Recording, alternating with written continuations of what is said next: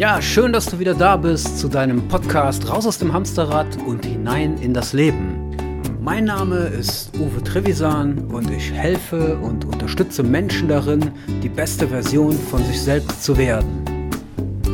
Ja, dein Podcast für Veränderung und verändertes Leben. Und oft ist es sehr schwer, das Leben zu verändern, weil Veränderung na auch immer wieder mit Ängsten, Sorgen und ganz vielen Bremsen, ähm, die wir selber treten, ja, bestückt ist. Und über eine Bremse, die unser Leben echt sabotiert oder schwierig machen kann, wollte ich heute reden, weil ich hatte heute eine Klientin zu Besuch und die erzählte mir nämlich etwas und das brachte mich auf die Idee, heute genau über dieses Thema zu sprechen. Ja, die Klientin, ähm, deren Namen ich jetzt natürlich nicht nennen möchte, erklärte mir Folgendes. Sie war wütend auf ihren Ehemann, der sie wohl betrogen hatte. Und sie sagte, das werde ich ihm niemals vergeben. Das vergesse ich niemals. Ich verzeihe ihm das nicht. Und die war in so einer Energie drin und so einer Wut. Und ich habe gesagt, ja, okay. Wie lange ist das Ganze her? Und sie sagt, 35 Jahre. Also 35 Jahre sage ich, ja. Also hat sie sich vor 35 Jahren scheiden lassen, weil ihr Ehemann sie betrogen hat. Aber sie saß vor mir, als wenn es gerade erst passiert wäre. Das heißt, mit all der Wut, der Verzweiflung und dem Frust, den sie immer noch in sich hatte. Was will ich damit sagen?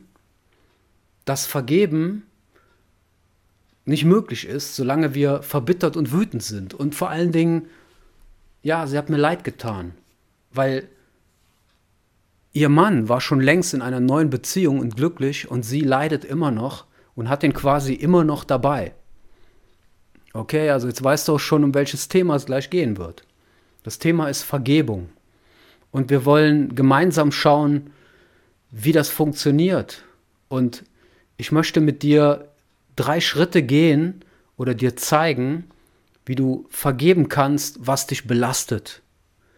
Wenn es ein Thema ist, oder wenn es Menschen gibt, die dich verletzt haben, und ich hatte auch sehr viele davon, und du immer noch wütend wirst oder in Wallung kommst, wenn du darüber nachdenkst, dann ist der Podcast jetzt vielleicht genau das Richtige für dich, um eine andere Sichtweise zu kriegen.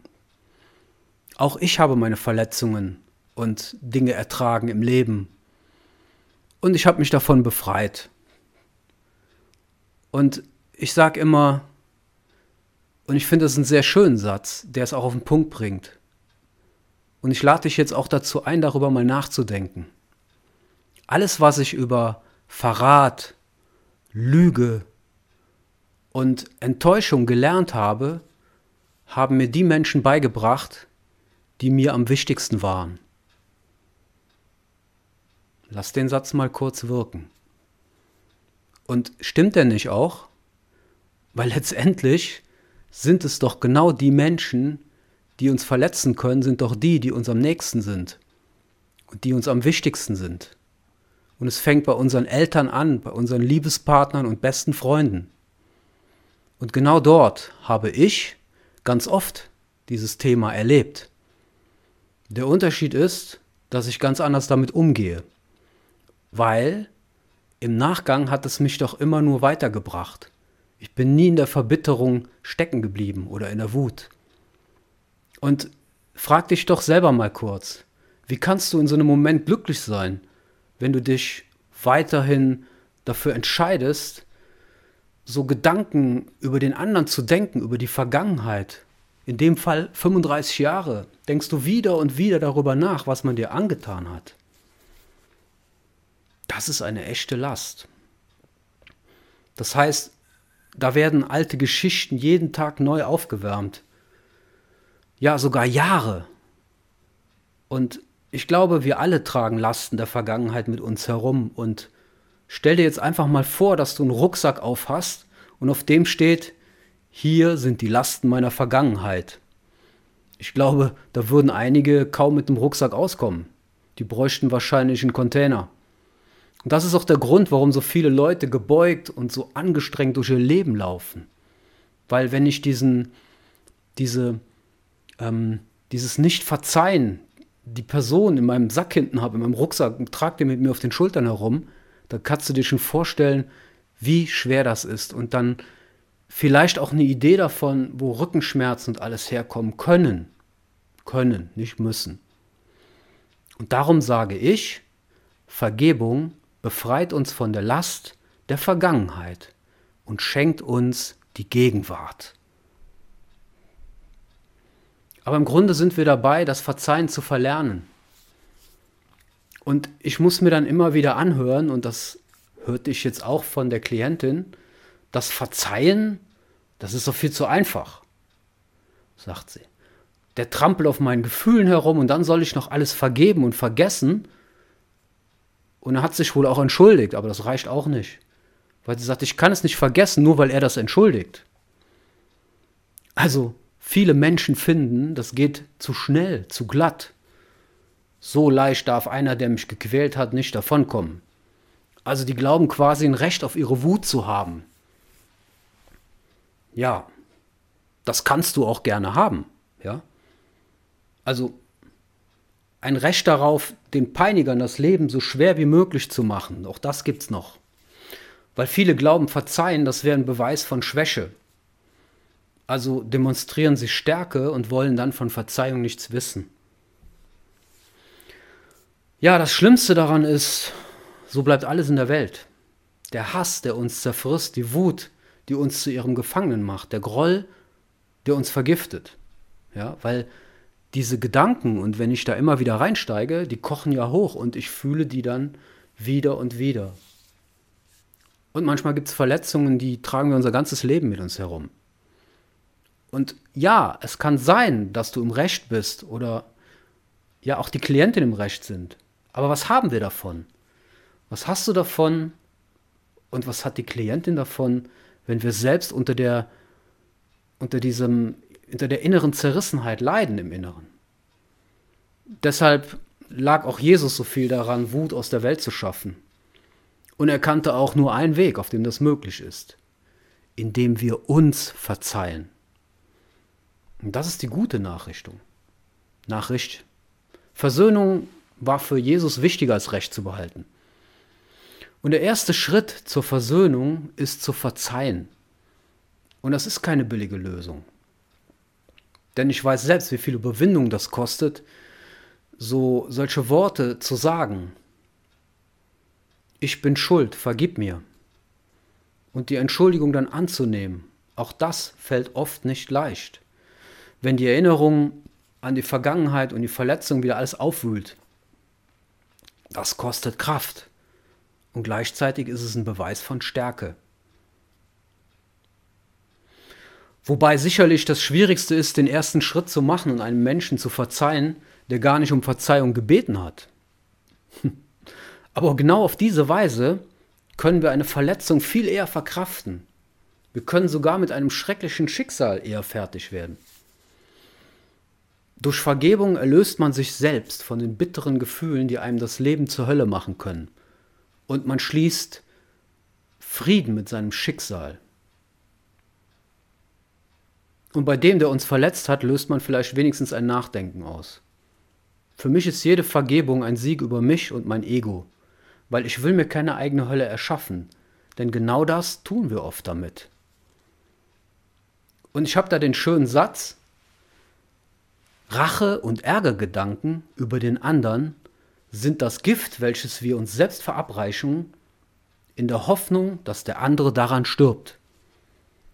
Ja, wie erklärt sich das? Eigentlich ganz simpel.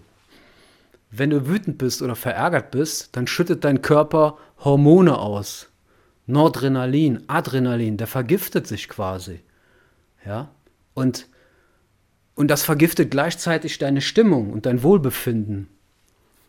Und wenn das über Jahre geht und Monate und wir uns nicht davon befreien können, dann ist es doch offensichtlich, dass es irgendwann mit unserem Körper was machen wird.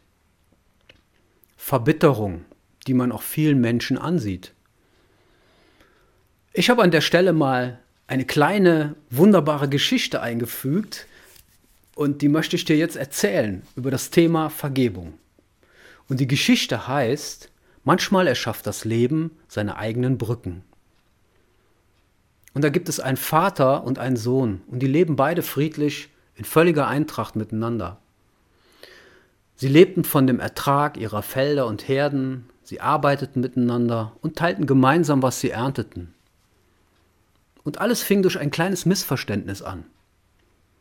Eine immer größer werdende Kluft bildete sich dann zwischen ihnen, bis es zu einem heftigen Streit kam.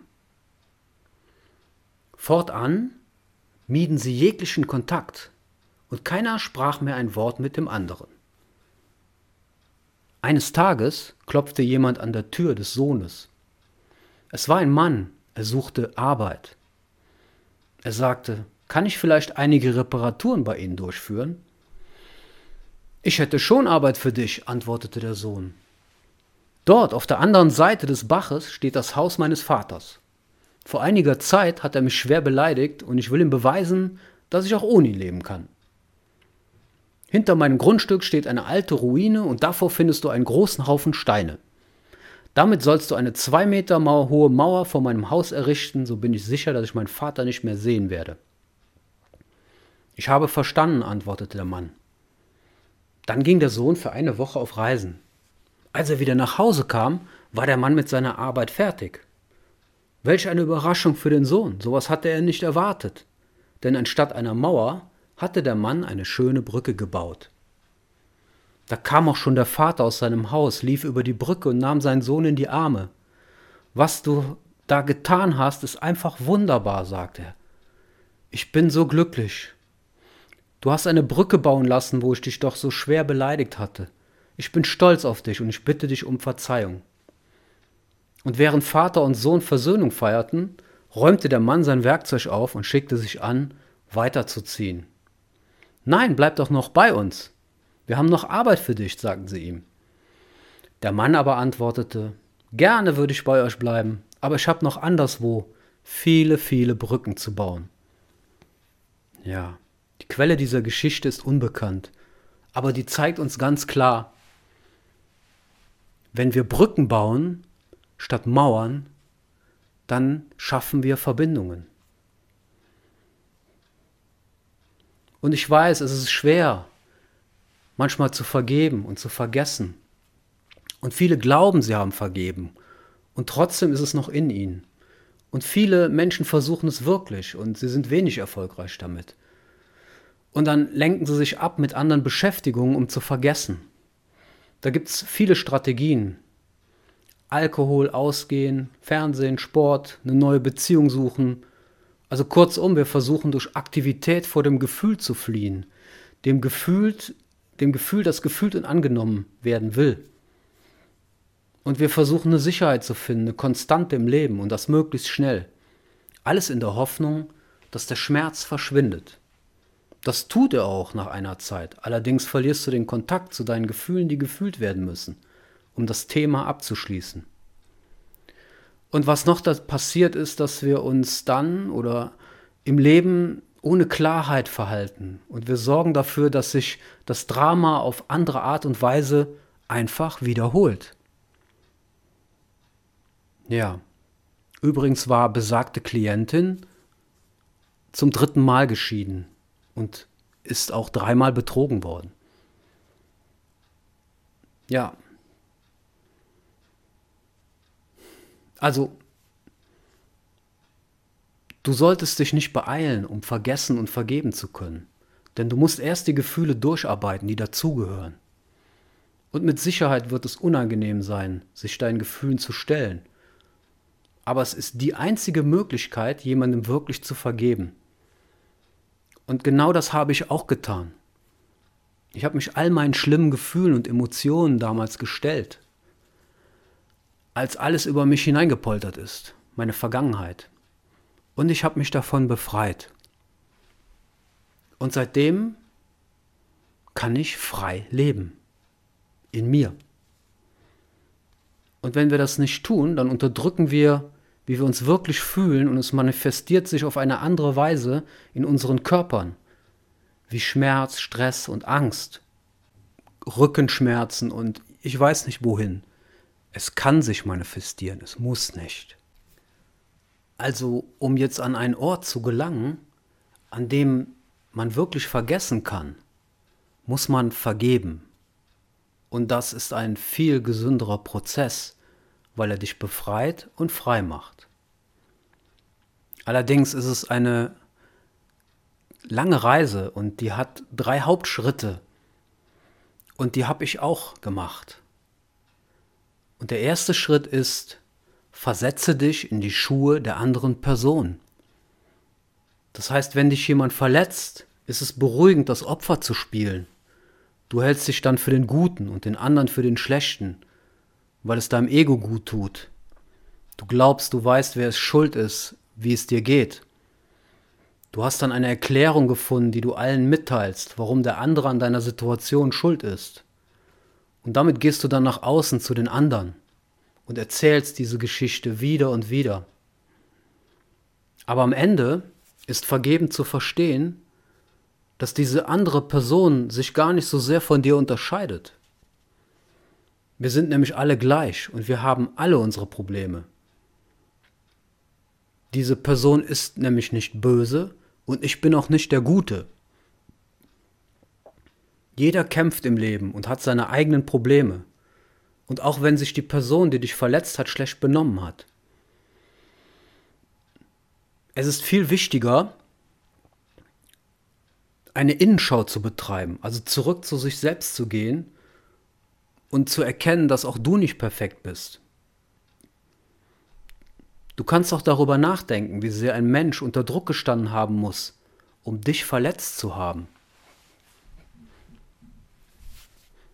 Und das ist eine andere Variante. Wenn wir uns in den anderen einfühlen, heißt das noch nicht, dass wir damit einverstanden sein müssen. Aber es hilft zunächst mal herauszufinden, was den anderen wirklich so einen Druck gemacht hat, dass er so gehandelt und reagiert hat. Und in dem Moment, wo du anfängst so zu denken, bist du ganz bei dir und nicht mehr im Außen, wo du den Schuldigen und den Täter suchst. Und genau das ist viel heilsamer. Versetz dich in die Schuhe der anderen Person. Dem folgt dann der zweite Schritt. Der heißt, stell dich deinen Emotionen. Und in unseren westlichen Kulturen neigen wir dazu natürlich, Emotionen zu unterdrücken, weil wir Angst davor haben, sie zu fühlen. Und das lernen wir auch ganz früh. Ich war früher Weltmeister im Gefühl unterdrücken. Und als ich begonnen habe, mich wirklich zu fühlen und zu spüren, habe ich eine wichtige Erfahrung gemacht, die mir heute hilft, mich meinen Gefühlen zu stellen. Und die Erfahrung lautet, egal wie stark sie sind, deine Gefühle werden dich nicht töten. Und wenn du dich in die Mitte des Feuers stellst, also hineinstürzt, sie fühlst, dann werden sie auch recht schnell weiterziehen und dich in Ruhe lassen. Also ich bitte dich jetzt hier nicht, dir ein Messer ins Herz zu jagen, ich bitte dich nur zu fühlen. Hör zu, was deine Seele, dein Körper und dein Gehirn dir sagen wollen. Wenn du keine Emotionen fühlen willst, dann bleiben sie in deinem Körper stecken. Das ist so ungefähr wie so ein Eisblock, musst du dir vorstellen. Und das friert dann ein in deinem Körper und macht uns starr im Leben. Und die Emotionen, die Gefühle, die befreit werden, die sind dann, als wenn du den Eisberg langsam erhitzt und dann schmilzt er. Und manchmal sind es auch die Tränen, die wir dann haben. Deswegen nenne ich es auch gerne alte Tränen. Wenn sie weg sind, bist du frei. Und am Anfang wird es wahrscheinlich beängstigend sein, sich zu fühlen, aber es wird besser.